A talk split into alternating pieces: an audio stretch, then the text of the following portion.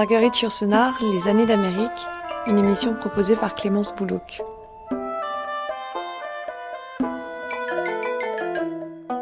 Marguerite Yourcenar quitte l'Europe quand le continent se déchire. Presque par hasard, elle gagne un endroit reculé des États-Unis, Mount Desert dans le Maine, pays de frontières, ces frontières qu'elle aimait tant. Son séjour imprévu durera plus de 40 ans, jusqu'à sa mort, et ce sont sur ses traces, dans ces années d'Amérique, que nous allons aujourd'hui. Elle a connu Marguerite Yourcenar. Aujourd'hui, John Howard nous ouvre les portes de Petite Plaisance.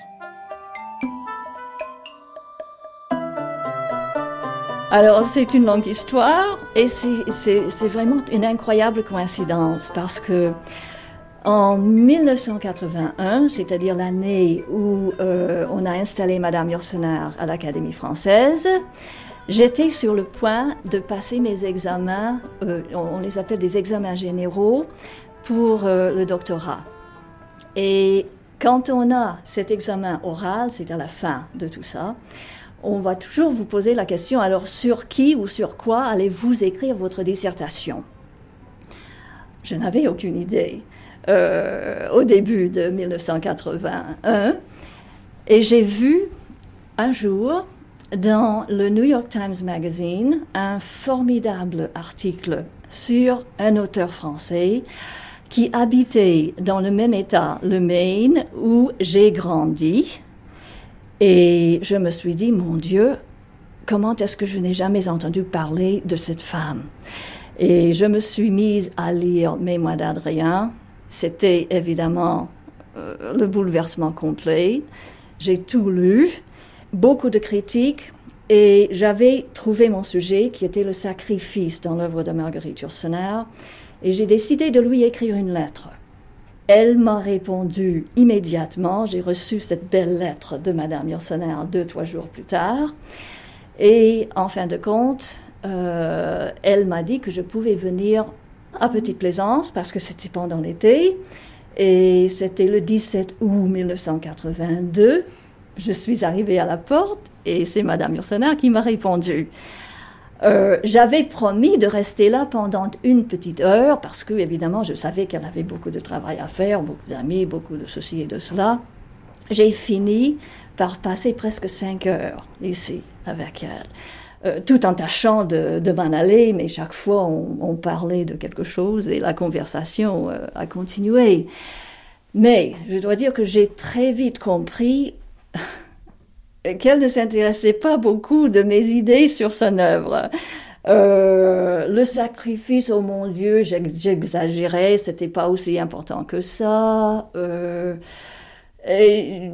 j'ai compris suffisamment pour ne plus euh, continuer à lui poser des questions là-dessus, et c'est un peu comme ça qu'on est devenus amis. Et puis en 83 et les étés suivants, je suis venue passer presque tout l'été ici avec elle. Quelles étaient les conversations qu'elle aimait avoir avec vous plus que le sacrifice dans son œuvre, John? Oh mon Dieu, on parlait de tout, quoi. On parlait de, on parlait beaucoup de des problèmes du monde, euh, l'environnement. Euh, on parlait droits civiques.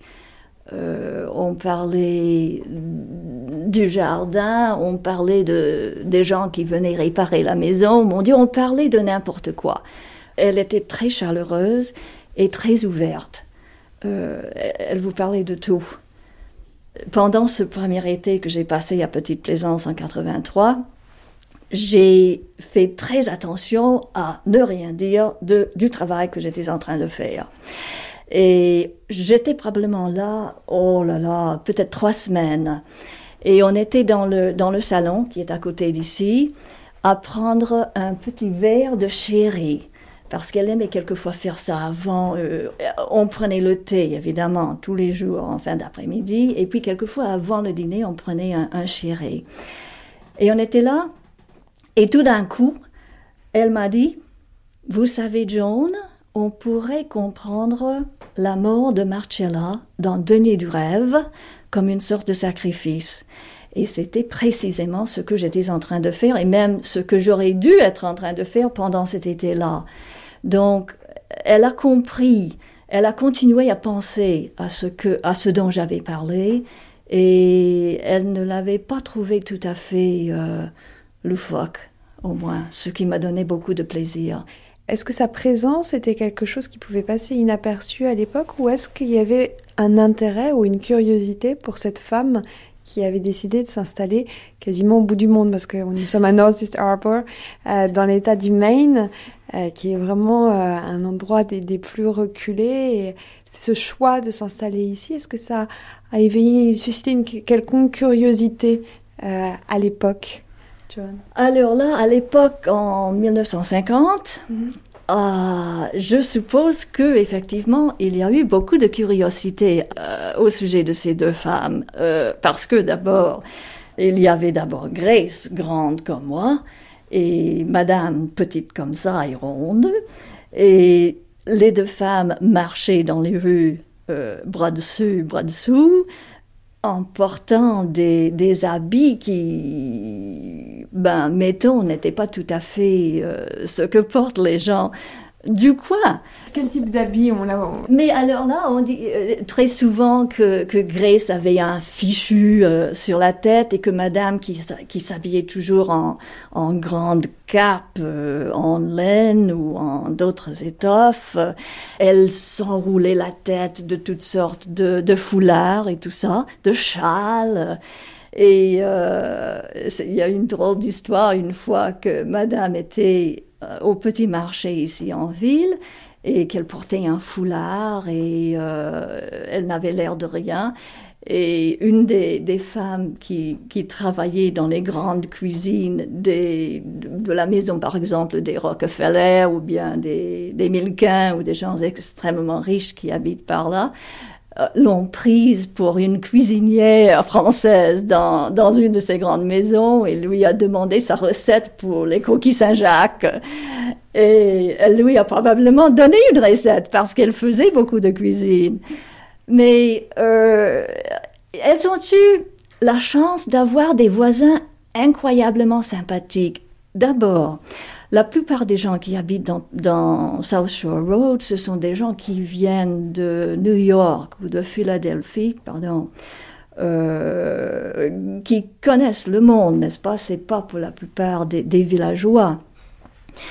Mais elle avait aussi la chance d'avoir presque tout à fait à côté une, une jeune famille, euh, les Megars, dont vous avez probablement, probablement entendu parler si vous avez lu Josiane Savigno, parce que c'est Elliot Megar qui travaillait dans le jardin des gens à côté, qui, qui venait souvent avec des fleurs sauvages pour madame, ou bien pour lui montrer un nid d'oiseau qui était dans le pergola, là, ou quelque chose d'approchant. Et ces gens-là étaient très ouverts. Le reste du village, pour la plupart, madame ne sortait pas vraiment beaucoup pendant la vie de Grace. C'était Grace qui avait des rapports avec les villageois. Et Grace, qui était un, grand caractère, je m'intéresse beaucoup à Grace. Mais euh, c'était Grace qui allait euh, à, la poste et à l'épicerie et faire toutes les courses et tout ça. Au point où même euh, une femme qui est devenue une excellente amie des deux femmes, Didi Wilson, Didra, en 1969, je crois, c'est-à-dire presque 20 ans, après l'arrivée de Madame et Grace à Northeast Harbor, ne savaient même pas que Madame pouvait parler anglais. Euh, ils étaient dans la, dans la rue parce qu'il y avait eu un incendie quelque part, une maison a brûlé. Et euh, Madame euh, regardait euh, ce qui se passait. Évidemment, elle a dit quelques mots en anglais. Et Didi était tout à fait étonné de, de savoir ça. Donc, il est difficile vraiment de caractériser une attitude générale envers les deux femmes. Mais je suis sûre que c'était vraiment un événement de les avoir ici.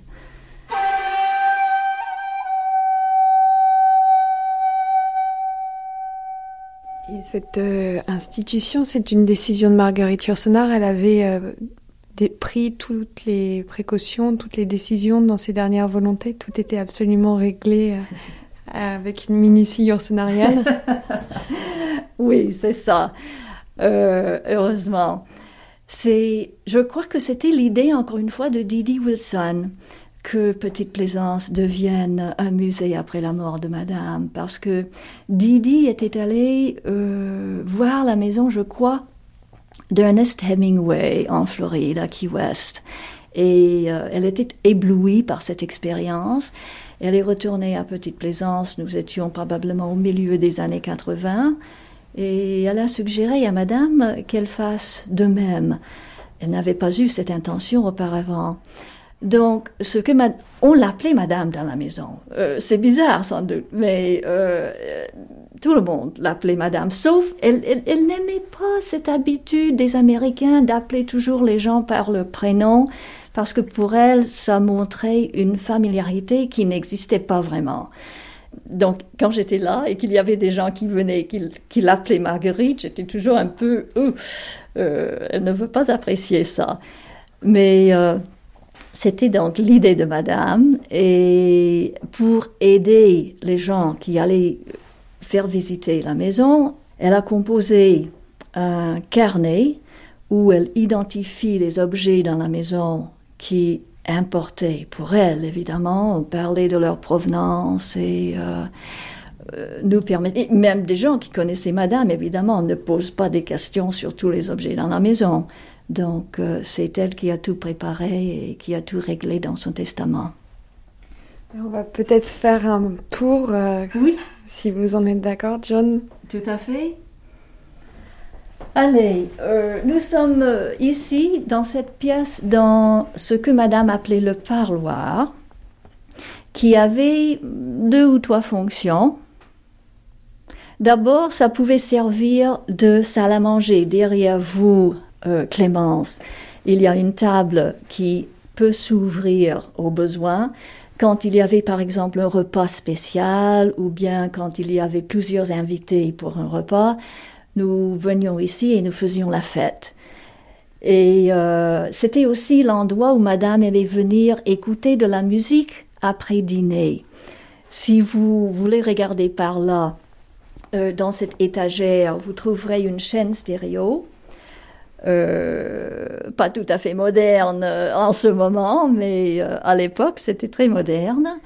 Et elle venait s'asseoir ici dans cette chaise à balance et elle aimait beaucoup écouter de la musique, toutes sortes de musique naturellement. Ses goûts étaient aussi éclectiques en musique qu'en littérature.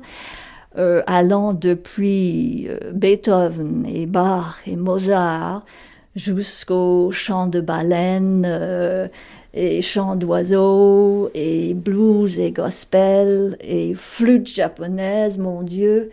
Euh, Monteverdi, elle a même des disques où vous avez de la musique de l'époque euh, d'Adrien et d'Antinoos. Elle aimait jouer l'hymne au soleil, et c'est très beau d'ailleurs. Mais une chose que j'ai remarqué, vous savez, les Américains, quand ils écoutent de la musique, alors là, il bavarde tout le temps. Alors, Madame Yourcenar, avec elle, quand vous écoutiez de la musique, c'est tout ce que vous faisiez. On ne parlait pas. Mais c'est ici aussi que Madame a reçu Jacques Chancel, Bernard Pivot, Mathieu Gallet. Mais Mathieu Gallet, mon Dieu, il est venu, euh, je ne sais pas, cet été de suite ou quelque chose d'approchant. Euh, Patrick de Rosbeau, quand elle recevait des journalistes ou des, professeurs, par exemple, qui venaient lui poser des questions au sujet de son œuvre, c'était normalement ici. Et si c'était à l'heure du thé, elle pouvait allumer le feu dans, le, dans le poêle Franklin. Et euh, Avec ces carreaux de faïence qui pourraient un peu rappeler euh, les origines du Nord, enfin il y a une touche du Nord là qui s'est invité à Petite Plaisance. Tout à fait, des, anciennes Flandres. Et Madame adorait ces, ces, carreaux de Delft et avec Grace, elle a commencé à les collectionner en 1951, c'est-à-dire quand elle est retournée en Europe pour la première fois depuis son départ. Et c'était en fin de compte pour la publication de Mémoire d'Adrien qui est sortie plus tard cette année-là, euh, en décembre si je ne me trompe pas. Euh, comme vous voyez, il y a beaucoup d'animaux. Madame adorait les animaux. Elle avait même eu l'intention d'écrire un long livre qui, se serait appelé Paysage avec des animaux. Mais euh, elle, hélas, n'a pas eu le temps ou le loisir de faire ça. Mais il y a aussi, vous remarquerez, partout des gravures de Piranèse, pour la plupart euh, ici, certainement, concernant l'empereur Adrien. Mais euh, elle a commencé à collectionner ses œuvres euh, de, de quand elle était près de New York, au moment où elle enseignait à Sarah Lawrence College. Et quand il fallait prendre le train depuis Hartford jusqu'à Bronxville, et en fin de semaine, quelquefois, au lieu de retourner directement à Hartford, elle descendait à la ville de New York et regardait un peu dans les galeries. Et c'était à ce moment-là qu'elle les a achetés.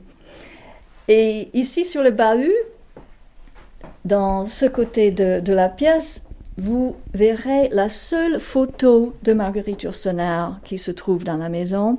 C'est une photo de publicité prise pour la parution de l'œuvre noire en 1968 avec son épagnole de l'époque, euh, Valentine.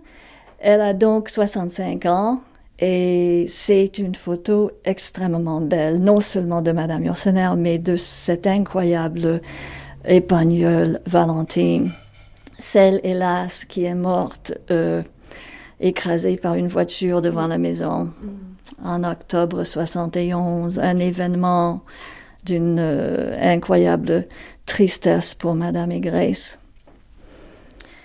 Derrière presque toutes les portes dans la maison, il y a des livres, des bibliothèques. Ici, c'est des œuvres de Marguerite Yourcenar traduites en plusieurs langues. C'est pas toutes les traductions naturellement, mais c'est des traductions qui étaient là au moment où Madame a quitté la maison euh, en 1987. Là derrière cette porte-là, il y a beaucoup de livres sur euh, la nature. Et puis il y a aussi un télescope et une carte du ciel. Ah oui, la carte du ciel qui est là. Elle aimait beaucoup aller, pardon, regarder les étoiles. C'est, le ciel est extrêmement noir dans cette région parce qu'il n'y a pas, il n'y a pas de grandes villes et euh, elle aimait même avec Grace monter en, au sommet du mont Cadillac qui est ici dans l'île.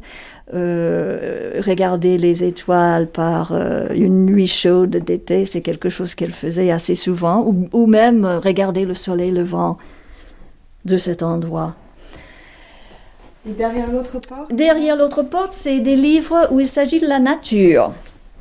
Géologie, euh, biologie, euh, environnement, Rachel Carson par exemple, chimie, voilà. Euh, Madame a beaucoup, comme vous pouvez imaginer, Madame a beaucoup admiré Rachel Carson à cause de, du fait qu'elle a plus ou moins commencé le, le mouvement pour l'environnement. Et il y a des livres où euh, il s'agit de guides pour les oiseaux, guides pour les plantes, guides pour les, euh, les arbres. Pour le parc national d'Acadie, oui. où nous sommes en fait, voilà, Petite Plaisance est ben, à la lisière. Nous sommes à la lisière du parc, c'est ça.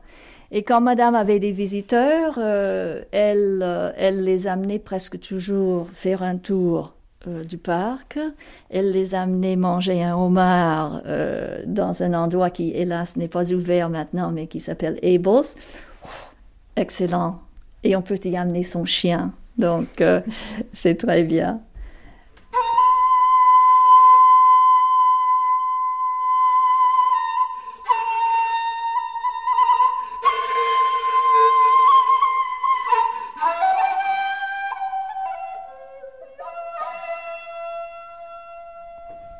Se promener? Est-ce qu'elle passait beaucoup de temps à se promener ou est-ce qu'elle était euh, finalement euh, de plus en plus casanière? Alors là, à vrai dire, mon expérience à moi était qu'elle adorait se promener. Elle, euh, et, et, je n'ai même pas compris quand j'étais là comment... Je lui ai même demandé une fois, c'était pendant mon premier été ici à Petite Plaisance, parce que, mon Dieu, elle se levait vers 8 heures du matin, peut-être. Elle prenait son bain, elle descendait, elle prenait son petit déjeuner. Et puis il y avait le courrier qui arrivait avec Ginny. Et alors là, il fallait regarder le courrier, il fallait lire, il fallait décider si on allait répondre, etc. Après ça, elle allait dans son bureau passer peut-être une vingtaine de minutes, une demi-heure pour répondre au courrier. Et puis c'était le moment de partir pour, mon Dieu, aller au supermarché ou euh, chez le joaillier, le, bijoutier plutôt, ou, ou bien on allait à, Jordan Pond ou à Barhabour, ou on prenait le, le, chien chez le vétérinaire, ou on allait chez le médecin, ou euh, oh mon Dieu, il y avait toujours quelque chose. Et puis évidemment, il fallait retourner prendre le, le déjeuner, alors ça pouvait prendre deux heures. On le prenait, si c'était possible, s'il faisait beau, on prenait le déjeuner derrière la maison, là où il y a une petite table et des chaises. Elle adorait, elle adorait le jardin. elle disait même quelquefois que, alors là, la maison, c'est petite plaisance, mais le jardin, c'est grande plaisance. Elle était vraiment, euh, elle, elle adorait se promener dans le bois derrière et euh, Elle l'avait complètement dessiné d'ailleurs avec des essences qu'elle a. Il y a une, enfin, un dessin de jardin, oui, botanique. Botanique que nous continuons à, à, suivre autant que possible. Assez souvent, elle voulait placer une plante quelconque là où cette plante n'avait aucune envie de, pousser. Et alors là, elle, elle, elle, recommençait, elle essayait, elle essayait. Alors là, en fin de compte, on se rend, mais euh, c'était, nous continuons à essayer. Ce qu'elle m'a dit, c'était que euh, ces deux propriétés, la propriété euh, qui va avec Petite Plaisance, on l'a acheté en 1950, on a acheté le bois que dix ans plus tard. Et le bois était là dans un état de sauvagerie incroyable. Il y avait beaucoup de bois mort. C'était difficile même de marcher à l'intérieur de ce bois. Donc, elles ont commencé euh, lentement à enlever le bois mort. Et ce que Madame a toujours dit, c'était que les chemins dans le bois se sont plus ou moins créés dans le processus d'enlever ce bois mort. Et puis, à partir de cela, on a commencé à planter, à aménager un étang artificiel ou en plein été, mais pas maintenant, il y a des nénuphars qui poussent et euh, il y a des bancs, banquettes euh, en bois par-ci par-là où madame pouvait s'asseoir pour contempler et euh, regarder les fleurs. Mais il y a aussi une, lanterne japonaise dans le jardin. Et j'ai eu la chance d'être ici quand cette lanterne japonaise est arrivée. Et euh, un de mes souvenirs euh, les plus agréables de, de, mes étés ici à Petite Plaisance concernait cette lanterne japonaise parce que euh, le jardinier de l'époque qui s'appelait John Fox avait plus ou moins aménagé un tronc d'arbre pour que nous puissions placer la lanterne en granit euh, sur ce tronc d'arbre. Et au crépuscule, nous sommes allés dans le jardin. Il y a un banc en bois justement très près de cette lanterne. Et Madame avait amené une bougie qu'elle a mise à l'intérieur de la lanterne. Et elle l'a allumée. Et on s'est assise sur le banc très silencieusement ne rien faire que de regarder euh, la lumière devenir de plus en plus grande pendant que la, la, nuit tombait. Et ça lui a fait un plaisir tout à fait énorme. C'est des choses comme ça que Madame Yourcenar vraiment euh, adorait. Elle, euh, elle qui... Oh là là, c'est bête, mais elle elle m'a dit une fois, même euh, sur le même banc, on était assises là, et elle a pris dans sa main une feuille. Et c'était, je crois que c'était le même moment où elle m'a dit, elle m'a dit, ça m'a surprise que elle se considérait plutôt poète que romancière. Et évidemment, il est très clair que sa prose est, souvent de la poésie. Le rythme de sa prose est très poétique. Mais l'idée qu'elle se considère plutôt poète que romancière m'a étonnée. Mais elle était là, elle a pris cette feuille dans sa main et elle a dit Je peux toucher cette feuille et entrer dans une extase.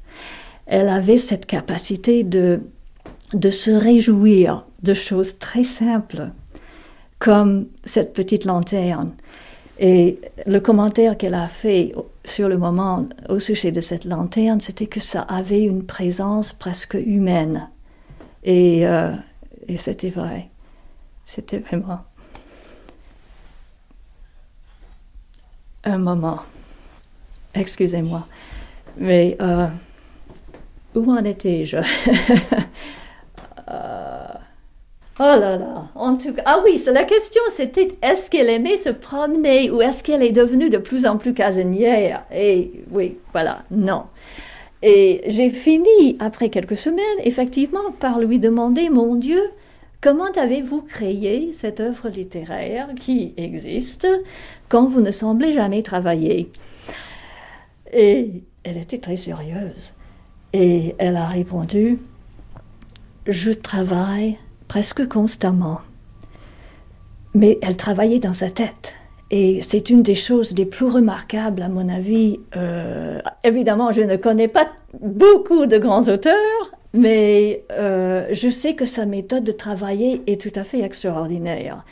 Elle avait la capacité d'écrire, de composer dans sa tête euh, une partie, évidemment, pas toute toute l'œuvre, mais elle composait dans sa tête. Et quand je dis qu'elle composait dans sa tête, c'est même pas tout à fait ça. C'est comme, euh, c'est comme si elle regardait dans sa tête l'action se dérouler et que sa tâche à elle, c'était de décrire autant que possible l'action qu'elle voyait. Et elle avait une incroyable capacité de concentration et évidemment de mémorisation.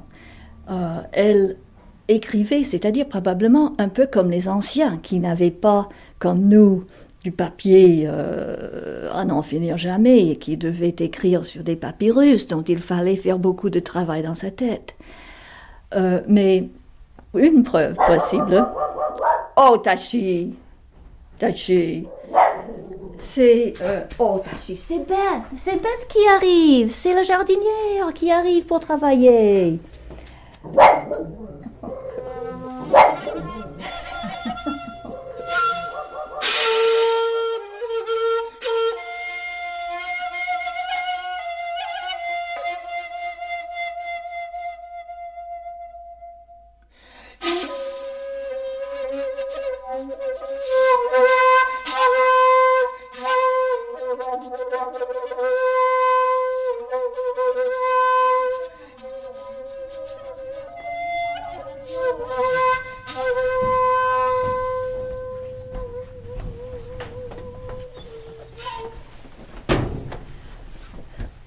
Alors, évidemment, la maison est pleine de livres. Il y a presque 7000 livres dans la maison et elles sont organisées de façon très logique, chronologiquement.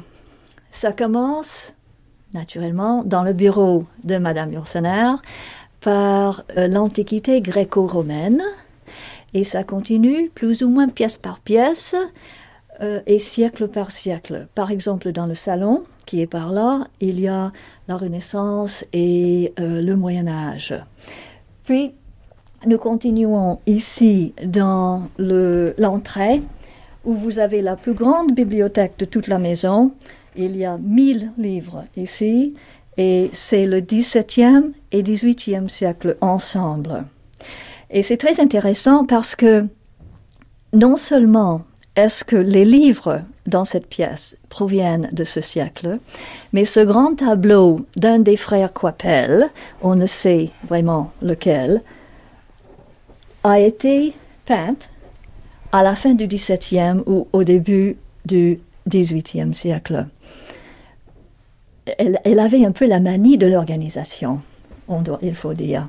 Puis si on continue euh, en haut, il y a trois chambres euh, qui contiennent les livres du 19e siècle, celle de Grace, euh, les deux petites euh, chambres d'hôtes, et puis dans la chambre de Madame Yourcenar, il y a, naturellement, encore une fois, le 20e siècle.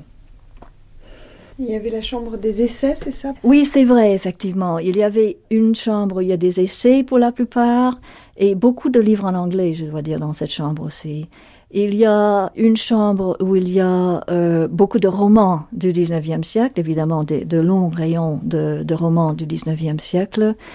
Et euh, dans la chambre de Grace, il y a plutôt, c'est plutôt mixte, n'est-ce pas? Il y a évidemment des, des livres qui plaisaient à Grace personnellement aussi. Il y a beaucoup de livres que Madame a dédicacés à Grace dans cette pièce aussi. Mais c'est quelque chose qui vraiment est arrivé régulièrement dans la maison. Euh, les classes d'enfants qui avaient à peu près 11 ans venaient chaque année. Et puis, euh, il y avait d'autres classes d'âges différents qui, venaient un peu moins régulièrement. Mais c'est dire que avaient, évidemment des, rapports avec les gens dans la région euh, qui étaient très importants pour elles et aussi pour les gens. Et moi, maintenant que j'y pense, comme nous sommes ici dans le parloir, je me souviens d'une histoire assez drôle euh, concernant Madame Aigresse. Euh, vous avez sans doute entendu parler de la fête ici qui s'appelle Halloween. Euh, c'est le moment où les enfants viennent frapper à la porte de, toutes les maisons et on dit trick or treat. Et en principe, où normalement la, famille leur donne ou du chocolat, des bonbons, des trucs comme ça. Alors, ici, c'était la maison de la ville dont tous les enfants du village avaient peur. Et donc, ils n'osaient pas venir par deux ou trois, il fallait que toute la foule des enfants vienne ensemble. Et c'était ici, dans cette pièce, le parloir, qu'ils sont entrés. Et au lieu d'avoir immédiatement leur bonbon ou leur chocolat, il devait s'asseoir dans toutes les chaises qui sont un peu partout dans cette pièce et pour avoir droit à son bonbon, il fallait répondre correctement à une question sur la géographie ou la littérature ou l'histoire que Madame ou Grace posait. Euh, évidemment, une, euh, une fête un peu extraordinaire pour ses enfants.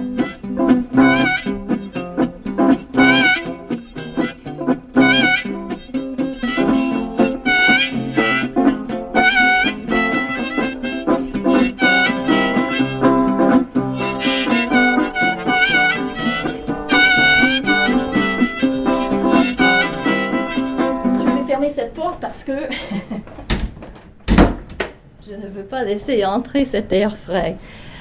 Mais euh, la pièce où nous sommes, euh, c'est la pièce où l'on vivait pour la plupart, n'est-ce pas? C'est ici que l'on prenait le thé en fin d'après-midi, euh, comme un rite bouddhiste, mon Dieu, on ne pouvait jamais ne pas prendre le thé, et c'était délicieux d'ailleurs, vers 4h30, 5h, et c'était normalement à ce moment de la journée que Madame recevait peut-être trois ou quatre fois par semaine, je ne sais plus exactement, mais je sais qu'il y avait beaucoup de gens qui, qui venaient dans la maison pour prendre le thé. Euh, ce qui euh, va un peu contre la légende de Marguerite Yourcenar, très privée, euh, très isolée, qui, qui, ne voulait recevoir personne. Elle adorait la conversation. Et évidemment, elle excellait dans la conversation et elle avait un incroyable sens de l'humour. Euh, j'étais là aussi quand la BBC est venue faire une émission sur euh, Adrien et ils sont venus poser des questions à Marguerite Yourcenar. Évidemment, ils avaient arrangé ça à l'avance, mais Madame n'avait aucune idée de ce dont il allait s'agir. Et ils sont venus, évidemment, ils ont tout changé un peu par là pour placer madame dans le coin, là, avec toutes les grandes lumières, Foucault qui voulait aboyer depuis le, parloir. Et elle n'avait rien préparé. On a commencé à lui poser des questions. Et mon Dieu, c'était comme si on avait ouvert une encyclopédie. C'est sa façon de parler, de commencer une phrase qui continuait pendant des minutes et qui terminait grammaticalement et avec euh, une sagesse incroyable. Vous vraiment vous ne pouviez pas le croire. C'était incroyable. Mais euh, c'est ici, comme j'ai déjà mentionné, le, la Renaissance et le Moyen Âge, mais je n'ai pas mentionné les livres dans ce coin-là, qui étaient très importants pour Madame Yourcenar. C'est ce qu'elle appelait le coin oriental. Et elle disait toujours, si vous lui posiez la question, parce que comme l'organisation des œuvres dans la maison est plus ou moins chronologique, elle disait que c'était difficile vraiment de savoir à quel moment la pensée euh, orientale entrait vraiment dans la chronologie de l'Ouest. Donc, ce qu'elle a fait pour décider euh, où elle allait les placer, c'était comme nous avons Rome dans la pièce à, euh, côté, elle allait continuer géographiquement partant de Rome pour aller à Byzance et puis de continuer un peu plus à l'est euh, avec l'Inde et le Japon et la Chine, etc. Mais mon explication à moi de la présence de ce coin oriental ici au centre de la maison, c'est que on ne peut pas nier que la pensée de l'Orient est au centre de l'œuvre de Madame Yourcenar. Et c'est quelque chose qu'elle a commencé à étudier. Euh, c'était un intérêt pour elle euh, depuis l'âge de 15 ans. Évidemment, ce n'était pas aussi visible dans Mémoire d'Adrien, par exemple, que dans L'œuvre noire ou dans son étude de Mishima, euh, qu'elle a écrit plus tard. Mais c'était un grand intérêt qu'elle avait depuis longtemps. Et donc, il est naturel que les livres soient placés au centre de la maison. Et évidemment, il était facile de les procurer. Si on avait besoin de regarder quelque chose ou de, lire un poème, elle adorait la poésie euh, de l'Orient, chinois, euh, japonaise, etc. Elle a dessiné aussi les abat-jours dans cette pièce. C'est les abat-jours où il s'agit euh, du règne d'Adrien, ici pour la plupart en latin, et par là pour la plupart en grec ancien. Et la partie encadrée de rouge ici est le début du poème que l'empereur, le vrai empereur Adrien, a écrit en s'adressant à sa propre âme, dont Madame s'est servie pour terminer Mémoire d'Adrien, animula vagula blandula hospes comesque corporis, et cette expression hospes comesque si vous voulez, hôte et compagnon, et ce que Madame a choisi pour la pierre tombale de Grace Frick à Somsville. Donc, euh, je devrais probablement remarquer aussi le Bouddha euh, que Jerry Wilson a acheté pour euh, Madame Yourcenar quand il était dans un bateau qui a naufragé dans le Mekong. Et on lui a dit que c'était très ancien, du XVIIIe siècle, mais on a appris plus tard que c'est beaucoup plus moderne que ça, qu'on les met dans le sable pour leur donner l'impression d'être vieux. Mais Madame a dit quelque chose comme nous avons décidé de l'aimer et de l'honorer quand même. Et il siège donc là. Pierre de méditation chinoise euh, que Madame aimait beaucoup elle voyait dans, cette pierre euh, la forme d'une montagne et dans cette autre pierre qui est bleue, elle a vu la plage et elle a beaucoup aimé. Elle a beaucoup médité dessus. Elle adorait les éléphants. Vous remarquez les, coussins euh, d'éléphants qui sont par là et aussi dans sa chambre à elle. Là, c'est Ganesh. Euh, Didi Wilson a acheté Ganesh pour madame quand elle est retournée à la maison après le quintuple pontage coronarien qu'elle a eu en 1985. Et quand il a fallu, elle est tellement faible à cette époque qu'il a fallu qu'elle mette un lit dans le parloir parce que les escaliers sont tellement abrupts que madame ne pouvait même pas les naviguer, si l'on peut dire ça. Donc euh, Didi lui a acheté euh, cet éléphant et Madame l'a nommé Ganesh et il est là depuis 1985. On va dans la cuisine Voilà.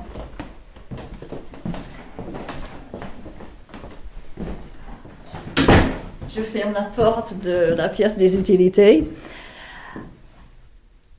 La table où madame prenait la plupart de ses repas et dans cette cuisine parce que, évidemment, c'est beaucoup plus simple quand on a la cuisinière tout près euh, de rester ici. D'ailleurs, c'est très chaleureux cette pièce avec tout son bois blond euh, un peu partout.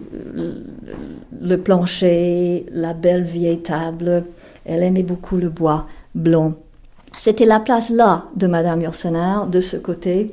Et c'était un peu à cause de sa courtoisie, je pense, parce que la personne qui est assise là a la meilleure vue.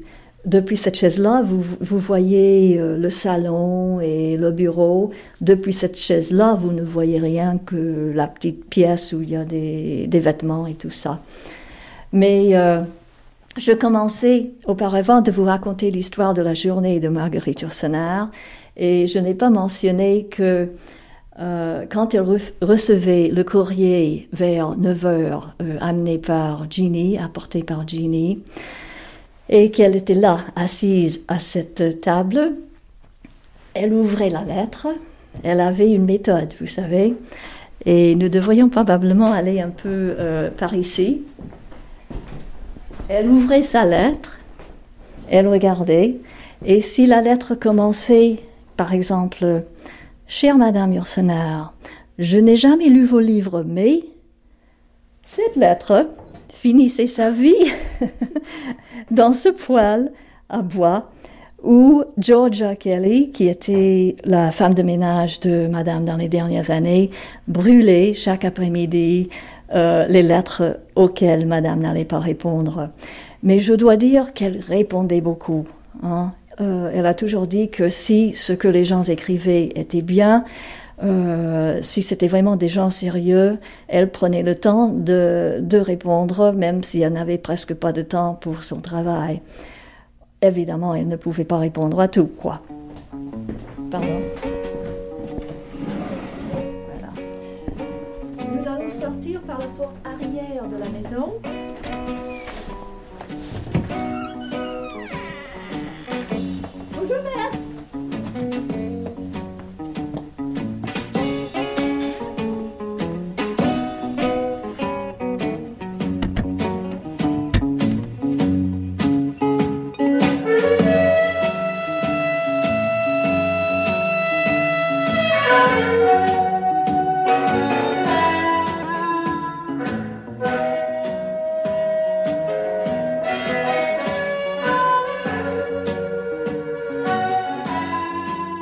Walter Kaiser, Marguerite Yourcenar disait qu'il était un ami vrai et tellement plus désirable que tout autre traducteur. C'est le traducteur et l'ami que nous entendons.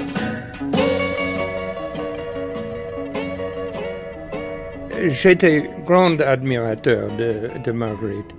Euh, dans ces jours-là, chaque été, j'ai passé à Seal Harbor, qui est à côté de Northeast Harbor. Et c'était un jour, tout était drôle. La femme de chambre m'a dit The Madam wants to meet you, parce que tout le monde l'appelait The Madam. Ce qui est drôle parce que ça veut dire euh, la directrice d'un bordel, non? Euh, Mais ils ont vu euh, sur les enveloppes Madame Marguerite Yourcenar, que, les gens l'envoyaient de, la France, non? Et alors pour eux, elle était The Madam. Et j'ai dit au cleaning woman, mais pourquoi elle veut me connaître? Et le cleaning woman m'a dit, euh, la femme de ménage m'a dit, mais je l'ai dit que vous passez les journées en lisant le français. Et c'était pour ça que j'ai fait la connaissance de Marguerite. Et elle est venue avec Grace euh, à notre maison pour prendre le thé un après-midi et tout ça. Alors, peu de temps après, j'ai dû subir une opération, une, petite opération. J'avais eu une autre opération dernière, 15 ans avant. Et à ce temps-là, c'était tout à fait une autre chose. Et on passait au moins une semaine ou dix jours à l'hôpital. Alors, j'ai pensé, qu'est-ce que je vais faire pour m'occuper à l'hôpital? Et je me souvenais qu'elle avait dit de Alexis, euh, c'était le portrait d'une voix. Alors, j'avais cette idée de, prendre le texte d'Alexis avec une euh, tape recorder et de, traduire euh, de mon lit vous savez, son français, surtout euh, au commencement, était très, très, très classique. C'était un français presque du XVIIe siècle. Non? Et je ne savais comment rendre ça en anglais parce que euh, d'abord, l'anglais n'est pas une langue, euh, euh, inflected language, on dit langue. Une langue accentuée. Alors, j'ai passé beaucoup de temps en lisant les lettres et les journaux des Victoriens et des Edwardiens en Angleterre, pensant que ça serait un peu pas exactement l'équivalent, mais, mais un analogue peut-être. Alors, je suis allé à l'hôpital, j'ai subi l'opération et le docteur m'a dit, demain matin, vous pouvez rentrer à la maison. J'ai dit, demain matin? J'ai dit, mais 15 ans avant, j'étais ici pour 10 jours. Il a dit, ah, tout ça a changé. Euh, demain matin, on va vous libérer. Alors, j'ai dit, mais j'ai quelque chose à faire. Alors, j'ai passé toute la nuit en traduisant le livre. J'ai tout traduit dans une, nuit. Alors finalement, je l'ai montré à Marguerite et elle était très contente parce que tout le monde avait oublié ce premier roman, non? Et c'est comme ça que j'ai fait ces peu de traductions, mais je, je n'avais jamais l'intention de suivre Grace, d'être le traducteur en titre ou je ne sais. Euh, je l'ai fait pour m'amuser ou pour euh, pour faire quelque chose pour elle. Et euh, je ne voulais pas faire l'autobiographie en trois volumes, n'est-ce pas? Mais quand elle m'a demandé de faire Comme l'eau qui coule, ça m'amusait et c'était beaucoup plus intéressant parce que ce livre est écrit en pour ainsi dire, en trois français différents. Il y a le français très baroque de Anna Soror, il y a le, français un peu euh, populaire de ce jeune homme au XVIe siècle qui jouait en Shakespeare, non? Mm-hmm. Et puis, il, il, y avait le style mûr de Marguerite qui est un homme obscur, parce que ça a été un peu son testament, cette histoire, non? Dans quelle mesure Nathanaël est finalement l'incarnation finale de Marguerite Yourcenar? Vous, vous, avez cette anecdote euh, dans laquelle vous racontez qu'elle est devenue lui au point d'aller jusqu'à vivre sa mort, en fait? À la fin d'un homme obscur, il meurt dans les dunes euh, de Texel, de l'île de Texel, non? Et elle m'a raconté qu'elle est allée à Texel pour voir comment c'était l'île et tout ça. Et puis, euh, elle, elle était dans un motel, une espèce de motel. Et dans la nuit, elle est échappée de, par la fenêtre de la chambre, tout nue, et elle est allée euh, se mettre dans les dunes pour euh, mieux imaginer comment ça serait de mourir comme ça, dans les dunes, tout nu, etc.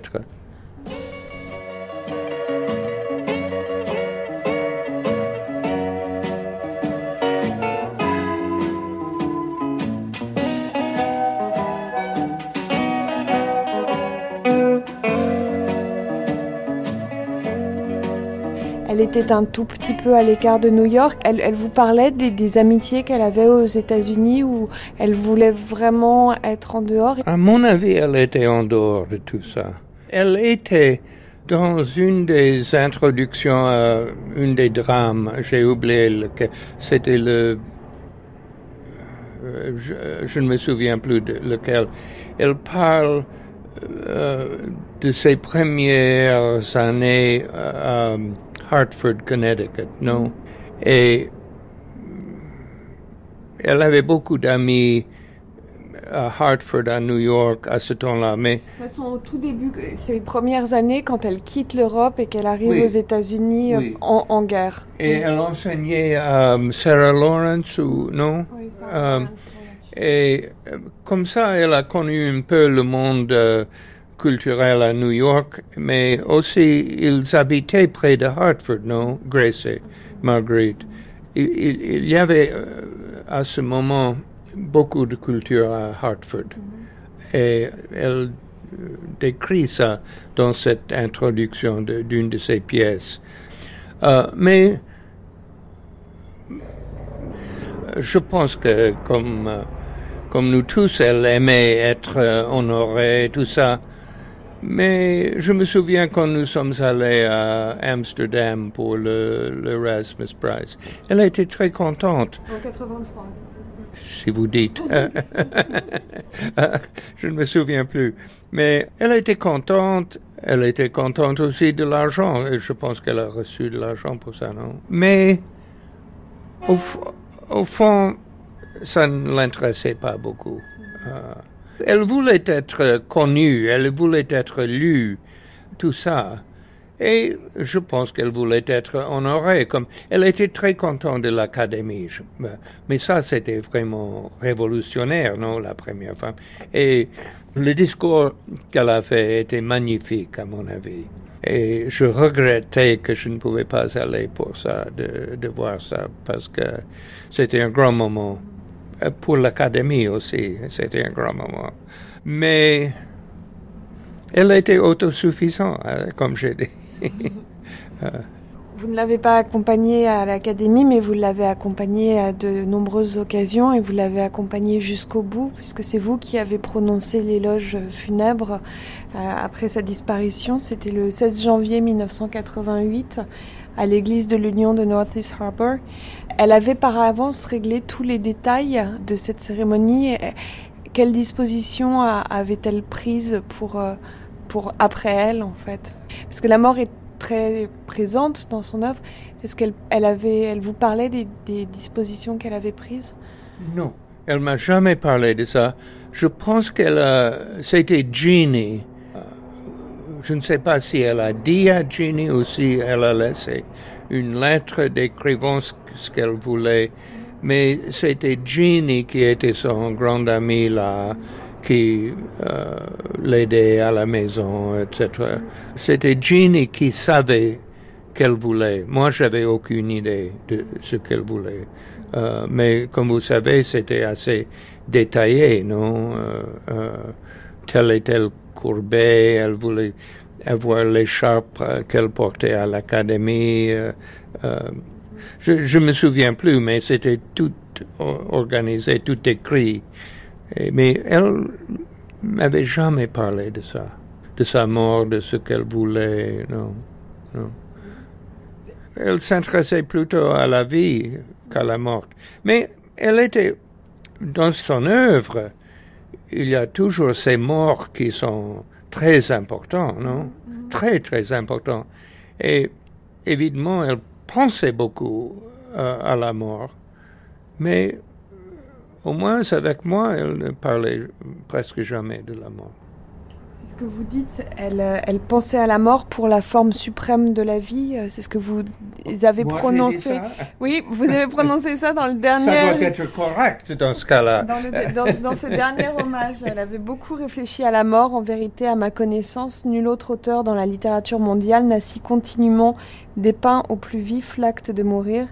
Mais bien qu'elle ait eu comme montagne affection et respect pour ceux qui se préparent à leur mort, et qu'elle ait dit qu'elle la tenait pour la forme suprême de la vie, tout comme Montaigne, elle savait que la grande affaire est de vivre, non de mourir. Oui. C'est bien, hein Oui, oui. Oui, je dois le relire.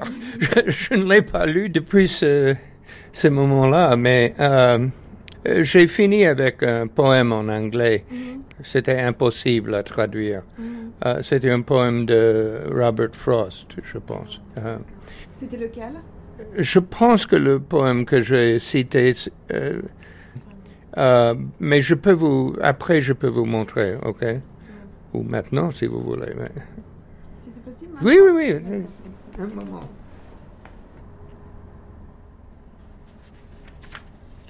Il y a un titre, The Silken Tent. Je pense que c'est ça que j'ai, j'ai lu. C'est un poème où il, Frost l'a écrit pour une amante, qui j'ai connue d'ailleurs. Mais euh, ça, c'est toute une autre histoire. Mais euh, c'est une poème euh, un peu bizarre, extraordinaire. Le poème n'est qu'une seule phrase. Il compare la femme à une tante, une tante de soie. Okay. She is as in a field a silken tent at midday, when a sunny summer breeze has dried the dew, and all its ropes relent, so that in guise it gently sways at ease. And its supporting central cedar pole, that is its pinnacle to heavenward, and signifies the sureness of the soul, seems to owe naught to any single cord, but, strictly held by none, is loosely bound by countless silken ties of love and thought to everything on earth the compass round, and only by one's going slightly taut in the capriciousness of summer air is of the slightest bondage made aware.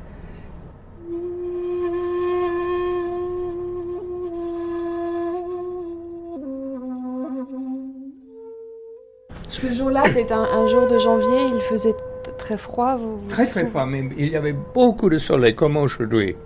Les Grecs avaient, euh, anciens avaient un mot chryselephantin.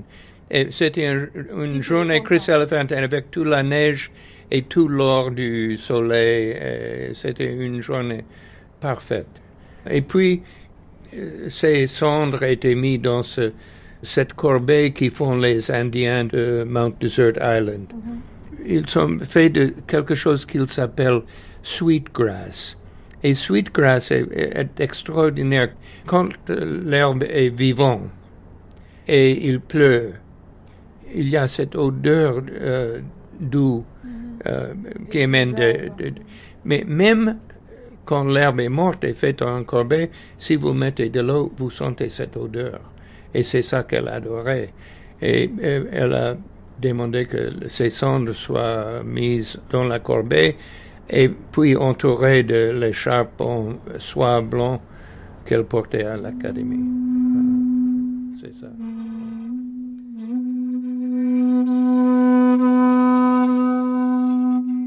Dans quelle mesure pensez-vous que les États-Unis ont influencé, non pas l'anglais, mais les États-Unis ont influencé son écriture et son inspiration? Il y a ce rapport à l'exil qui fait que sa langue française a été conservée quasiment intacte car elle était préservée de tous les maux de la vie courante. Mais l'Amérique, les, les États-Unis ont-ils eu un, une sorte d'influence euh, plus ou moins euh, visible dans son œuvre selon vous? Est-ce qu'elle vous en parlait? Je dirais très peu, en effet. Elle était surtout européenne. Je pense qu'elle aimait les États-Unis qu'elle a trouvé la vie ici agréable. Euh, autrement, elle serait rentrée en France ou en Grèce. Elle avait, comme vous savez, l'intention de, de, vivre en Grèce quand la guerre a éclaté. Euh, mais dans son œuvre, je vois très peu que j'appellerais américain.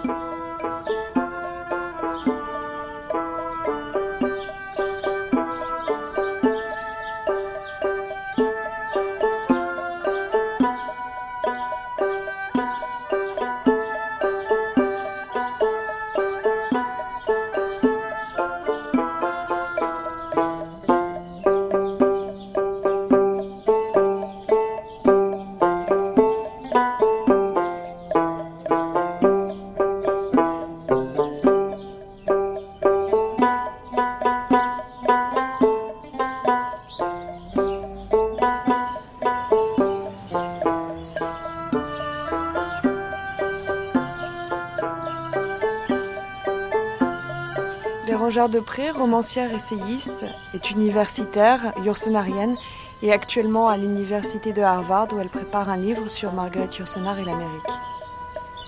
l'intuition de départ de mon projet de recherche. Ça a plutôt été l'idée que malgré ses propres dénégations euh, qui ont été relayées avec un certain enthousiasme par euh, ses biographes et par certains de, ses critiques, euh, donc malgré ses propres dénégations à ce sujet, vivre aux États-Unis pendant un demi-siècle a bien eu une influence non seulement sur le mode de vie de Yourcenar, ça c'était inévitable, mais sur sa création et sur sa vision de la création, sur ses, personnages de fiction les plus lointains dans le temps.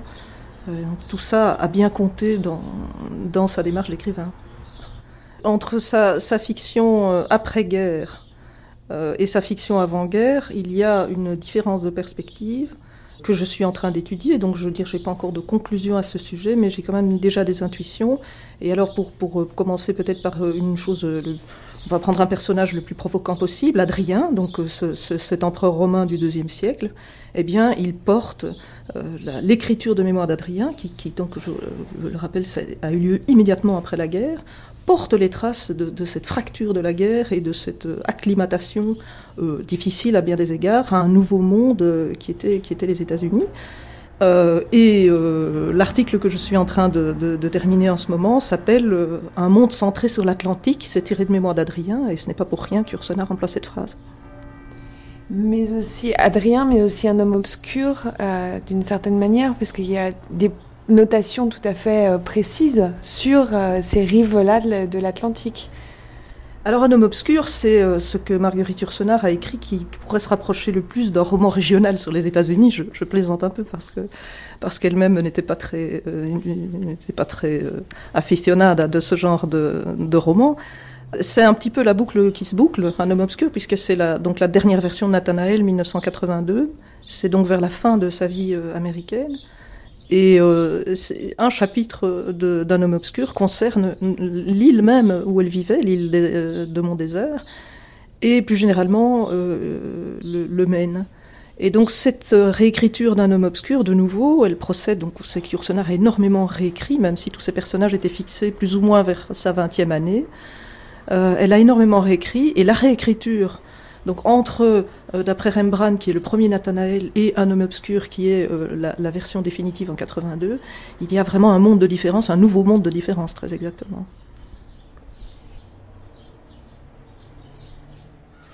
Une petite anecdote euh, qui peut-être est révélatrice des sources américaines de Marguerite Yourcenar.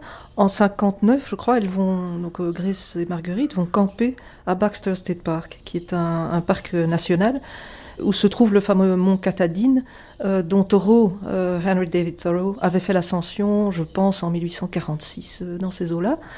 Et donc elles vont camper, elles vont quelque part en pèlerinage sur les traces de, Thoreau.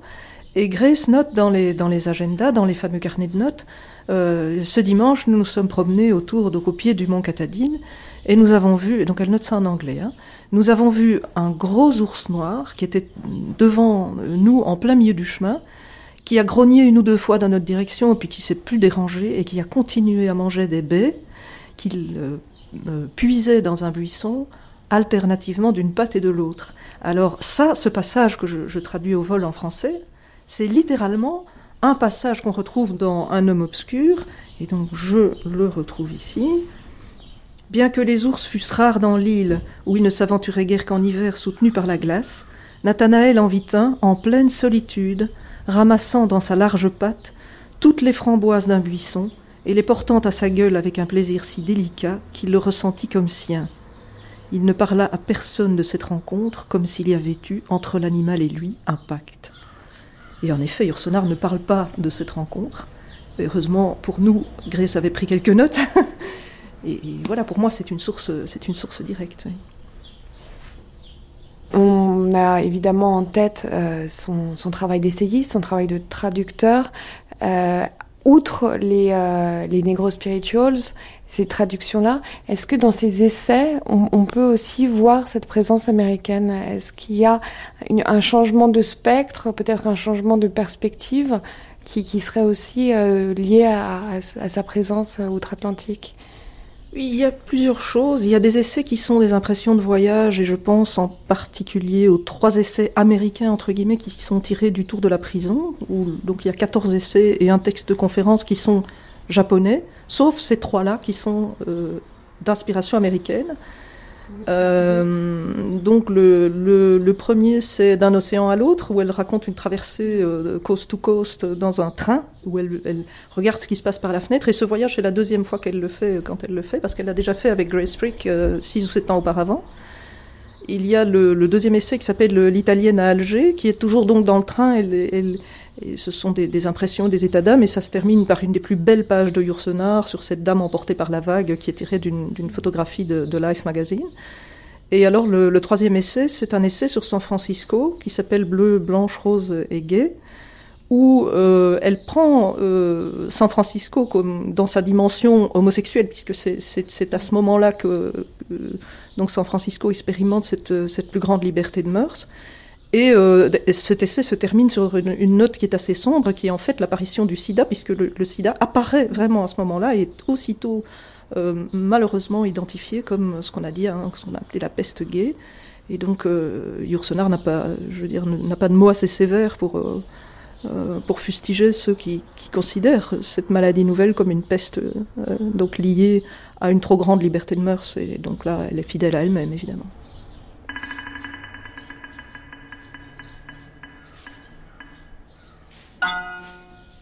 Alors, on a évoqué l'œuvre Les pans romanesques de fiction et de, non-fiction. Est-ce que sur la langue de Marguerite Yourcenar elle-même, sa langue romanesque, sa langue d'écriture, on peut sentir euh, une influence d'une écriture de l'exil comme si euh, il y avait un, une volonté de préserver une langue qui, ne soit pas forcément une langue de vie, mais vraiment une langue de culture?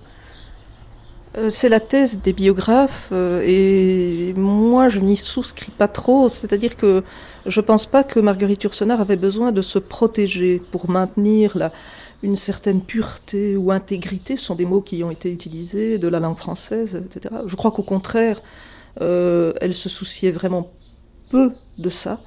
Et la meilleure preuve, c'est qu'elle ne craint pas la contamination qui apparaît inévitablement. Si vous lisez la correspondance de Yourcenar, elle emploie stage pour stade, elle emploie component euh, pour composant, elle emploie euh, euh, l'expression, elle dit une maison, ça n'est jamais qu'un endroit où garager des livres, c'est typiquement du franglais. Donc je pense qu'elle n'avait pas trop peur de ça. Euh, je pense que surtout les, lecteurs français qui avaient peur de ça. Et, par exemple, René Thiamble, dans son correspondance avec Ursenard, ne manque pas une occasion, chaque fois qu'il reçoit un de ses livres, il lui envoie une lettre, il dit « Je n'y trouvais qu'un anglicisme, mais il se permet quand même de le signaler. C'est assez, amusant comme échange de correspondance, tout en donnant bien entendu une, un point de vue sur le roman tout de même. Hein. Je crois qu'il ne se limite pas là. Non, je ne crois pas que, je a été euh, à ce point préoccupé de la pureté, de l'intégrité. Euh, je crois qu'elle était très attachée à sa langue maternelle, paternelle aussi, peut-on dire dans ce cas-là. Mais il faut, il faut aussi se rendre compte que Yourcenar avait une excellente connaissance de l'anglais et que de ce côté-là non plus, elle n'avait pas de raison d'avoir peur. Elle le prononçait très mal, euh, mais euh, elle l'écrivait tout à fait passablement, ça j'en je, je, suis témoin et, ça m'a été confirmé. Elle le lisait euh, quotidiennement. Je ne veux pas faire de statistiques, mais je pense que plus de la moitié des livres qui sont à Petite Plaisance sont des livres anglais, américains, publiés aux États-Unis. Je crois qu'elle lisait certainement beaucoup plus en anglais qu'en français. Et, puis voilà, je pense qu'elle avait plus qu'une familiarité avec la langue anglaise. Je crois que c'est une langue qu'elle aimait vraiment beaucoup.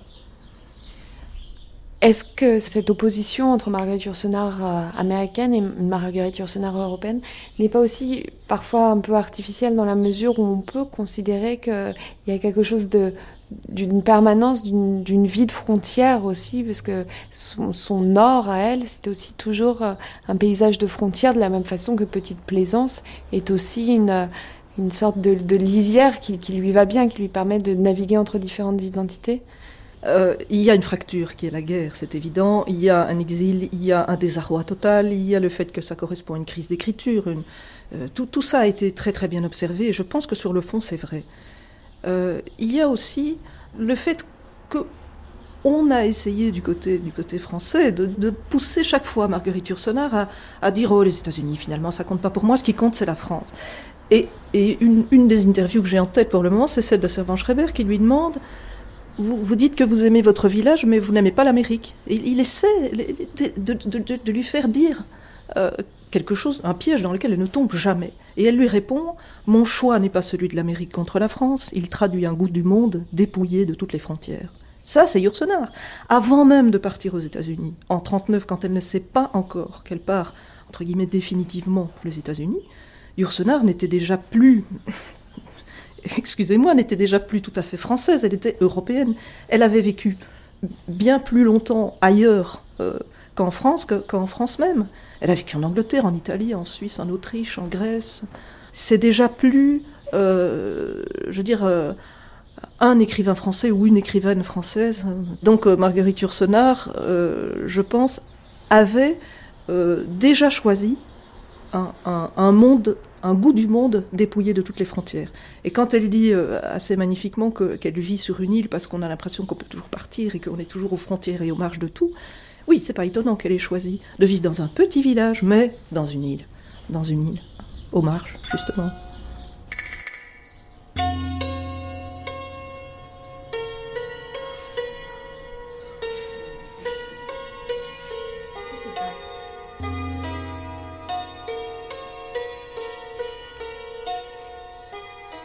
Tendance aussi, euh, dans ces oppositions, dans ces binarités, à, opposer euh, une Marguerite Yourcenar, euh, celle des biographes, qui aurait aussi aimé l'Amérique avec ses libertés, par justement cet aspect militant de droit civique, et comme si finalement l'Amérique s'incarnait dans la vie du Yourcenar plus que dans son œuvre. Est-ce que pour vous c'était aussi une opposition qu'il faut, qu'il faut balayer ou, ou est-ce qu'il y a véritablement quelque chose qui, qui peut faire écho dans, son œuvre? Alors l'Amérique des libertés, euh, je pense que Yourcenar, dans son petit village Mont-Désert, elle dénotait un petit peu. Elle n'avait pas de voiture, elle n'allait pas à l'église, elle vivait avec une femme. C'est déjà trois choses qui, qui, sont pas, même encore aujourd'hui aux États-Unis et même dans les villes, c'est pas euh, pas banal. Donc je ne suis pas sûre qu'il euh, y a une Yourcenar côté vie qui préfère l'Amérique parce qu'on y est plus libre, et une Yourcenar côté œuvre qui préfère l'Europe ou la France parce que c'est français et que c'est et qu'elle écrit en français et que ses thèmes sont européens en général. Euh, il y a certainement, elle dit sur le plan non littéraire, certaines influences m'ont été fort utiles.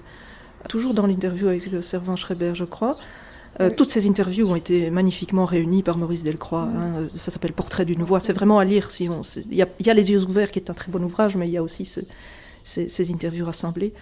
Donc elle, dit que sur le plan non littéraire, certaines influences lui ont été très utiles. Alors moi, je ne pense pas qu'on peut vivre un demi-siècle euh, dans un pays, dans un, dans un milieu de vie, en allant faire ses courses, en parlant, même si Gris faisait la plus grande partie de l'intendance, tout ça a aussi bien été souligné par les biographes, je ne pense pas qu'on peut vivre dans un pays pendant 50 ans sans être euh, inspiré par ce pays d'une manière ou d'une autre. Et même, même en parlant, je, je viens de parler d'Adrien, même en parlant de personnages qui ne sont pas américains, et même en, en décrivant des lieux qui ne sont pas américains, elle réussit cette vision euh, des États-Unis et ces, et ces thèmes qui l'ont pas marqué sur le plan littéraire, eh bien, ils ressurgissent dans son œuvre. Alors, par exemple? ah, ben, par exemple, la nature, la nature sauvage, elle ne ressurgit pas que dans Un homme obscur, où là, on peut dire, c'est une description. Évidemment, ça crève les yeux, c'est une description de l'île des Monts Déserts. Elle reparaît aussi, par exemple, dans, les pages d'ouverture d'Archives du Nord. Et là, elle décrit la Flandre française, dans un monde, de quelque part un monde d'avant la faute, et là les, psychanalystes pourraient se, jeter là-dessus, euh, un monde, elle dit ce monde que nous n'encombrons pas encore, où, les étoiles n'ont pas encore reçu des noms de dieux et de monstres qui ne les concernent pas, enfin un monde où la main de l'homme n'a jamais mis le pied, voilà. voilà. Et, là, il y a non seulement l'influence de son contact direct avec la nature, mais il y a, à mon avis aussi, l'influence de Henry David Thoreau, par exemple, qu'elle lit, qu'elle connaît, sur les traces de qui elle va pratiquement en pèlerinage à Baxter State Park avec, avec Grace.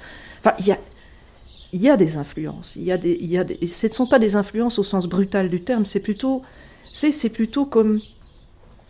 Ah, je pense que chez un écrivain, les thèmes d'inspiration, c'est un peu comme des rivières souterraines. On ne peut jamais dire à quel moment elles vont ressurgir. Et pourquoi on ne peut pas le dire? Parce que la qualité des sols par lesquels ces, rivières doivent passer, filtrer, ben, elle, est, elle, est, tellement personnelle, elle est tellement intime chez l'écrivain qu'on ne peut pas, à moins de, de, disséquer complètement, et, on peut arriver à, repérer certaines choses par l'analyse, bien entendu, et, donc la biographie peut venir au secours de l'analyse, et, c'est très bien. Mais je pense que tant n'a pas, tant qu'on n'a pas perçu cette nécessité du repos, de la filtration, de la décantation longue, hein, on ne comprend pas, évidemment, pourquoi il a fallu 40 ans avant qu'elle décrive l'île des monts déserts dans Un homme obscur. Pourquoi, euh, comme par hasard, Zénon dans l'œuvre noire euh, euh, retrouve une recette de feu liquide, de feu grégeois? Qu'est-ce que c'est le feu liquide? C'est du napalm. C'est un, napalm médiéval. Et, au moment où elle réécrit l'œuvre noire, on est en pleine guerre du Vietnam. Donc, je, peux des exemples comme ça, je peux vous en donner d'autres. Donc, oui, oui, les, les États-Unis, vivre aux États-Unis, ça a eu une influence sur Marguerite Yourcenar.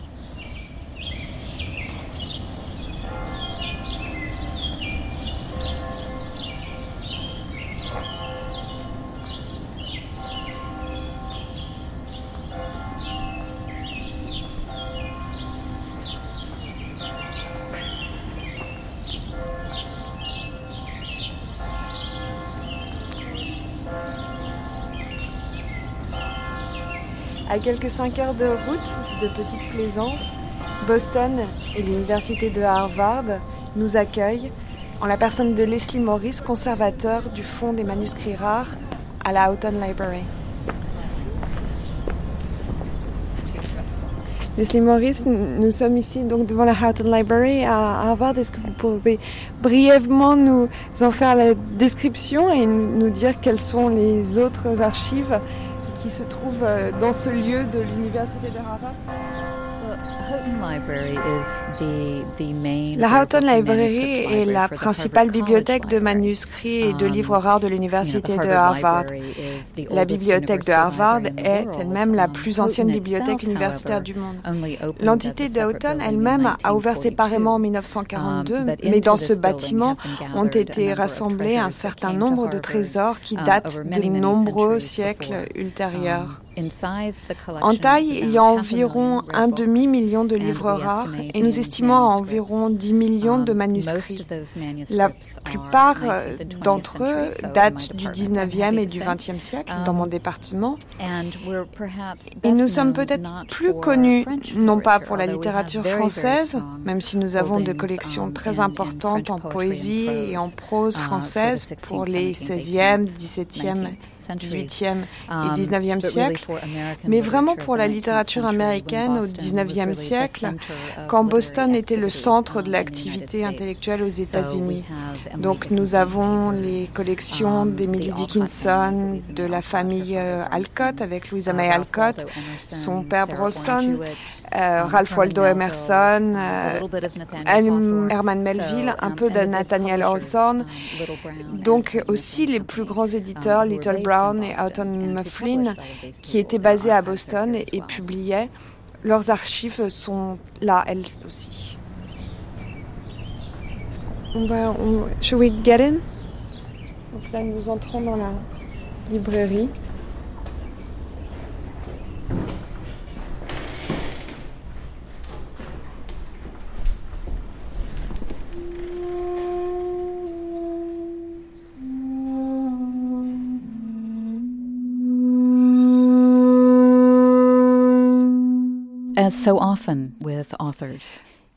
Comme souvent avec les auteurs, tout découle d'une relation personnelle entre un auteur et un conservateur.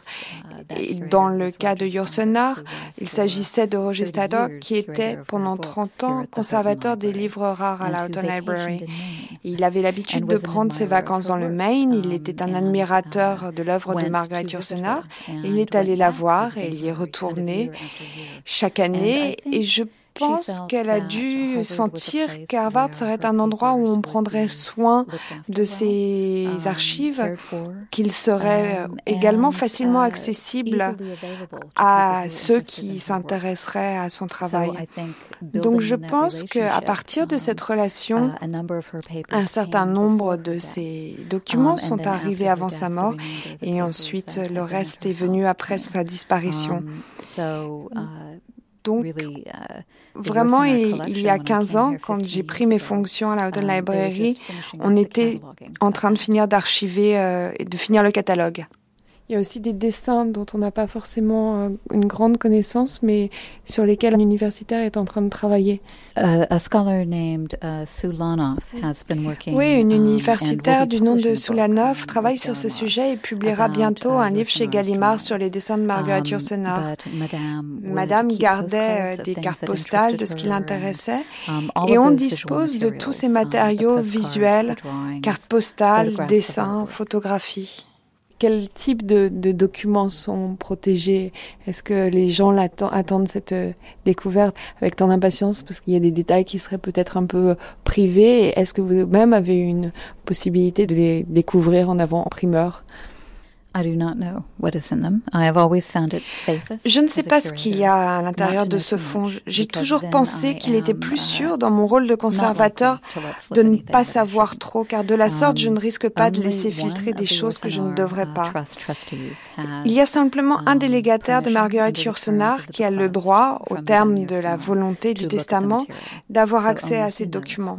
Seul lui sait de quoi il s'agit. When an author restricts material, there's always an Quand un auteur limite it l'accès à, à des documents, on peut penser à people juste titre qu'il y a quelque chose de très très intéressant pour qu'il en limite l'accès euh, pour une si longue période. je ne sais pas, ce pourrait être des lettres, euh. Um, des journaux Um, intimes, un manuscrit d'un roman 2025 inédit. Vraiment, je ne sais pas et on doit attendre 2025 pour savoir un peu de quoi il en retourne.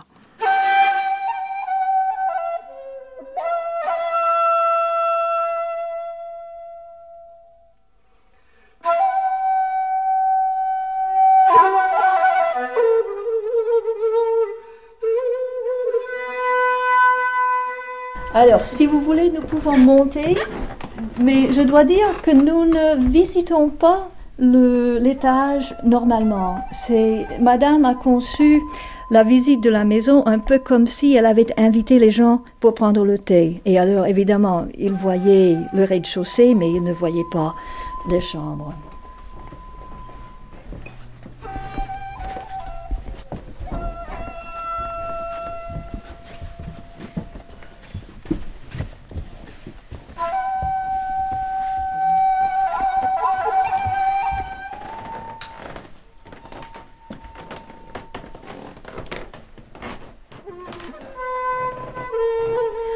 Sommes dans la chambre de Grace,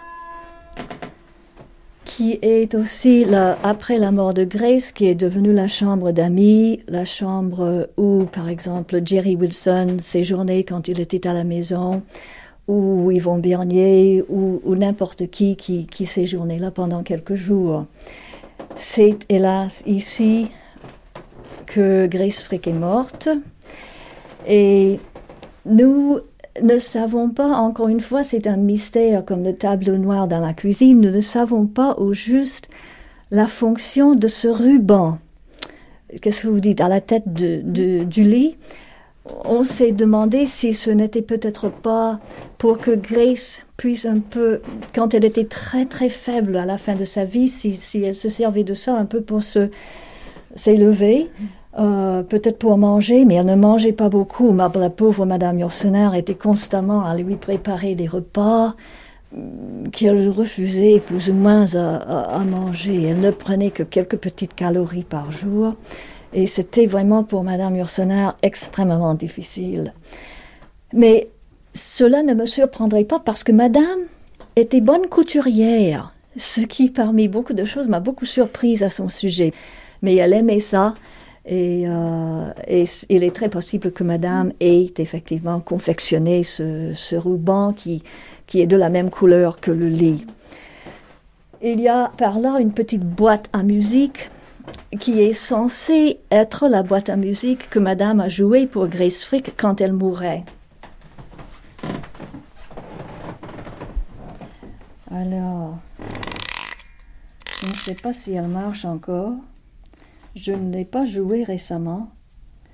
Mais c'était parce que, vous savez, le dernier sens que l'on perd quand on meurt est censé être le sens de lui.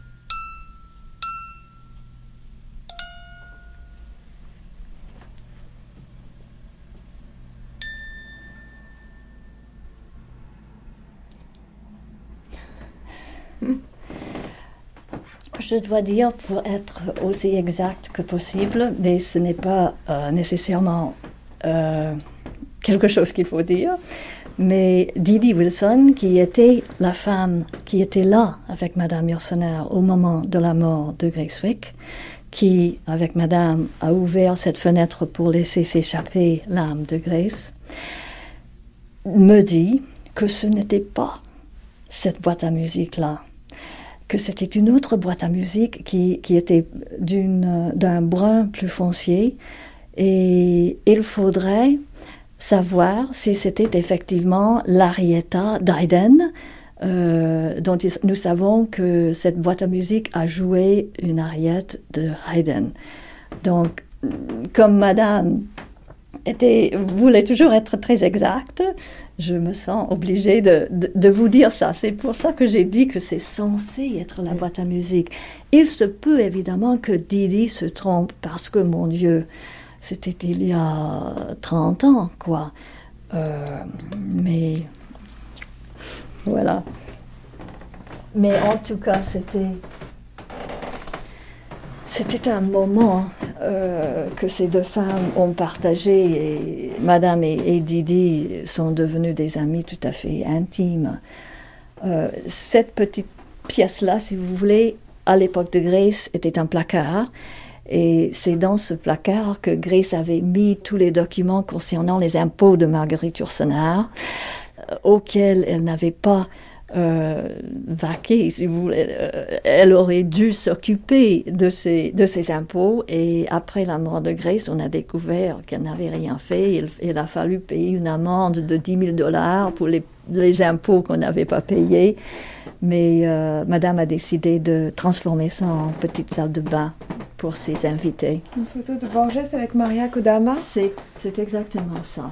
Oui, c'est une photo que, que Jerry Wilson a remarqué euh, et que lui a encadré un peu à la manière de madame qui aimait toujours ça, avec du scotch. Voilà, du scotch en plastique en quelque sorte. Noir, oui, oui. L'adhésif noir. C'est, madame adorait faire ça.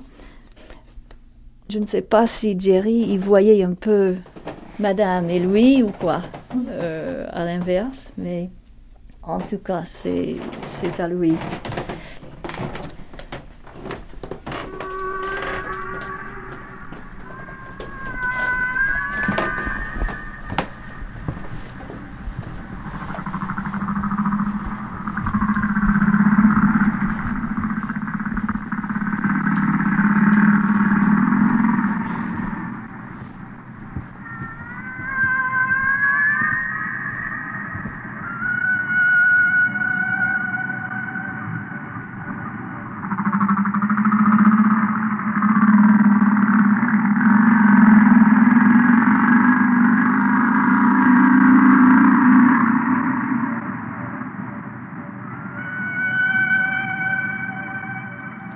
C'était Marguerite Yourcenar, Les années d'Amérique, avec John Howard, Walter Kaiser, Leslie Morris, Bérangère Depré.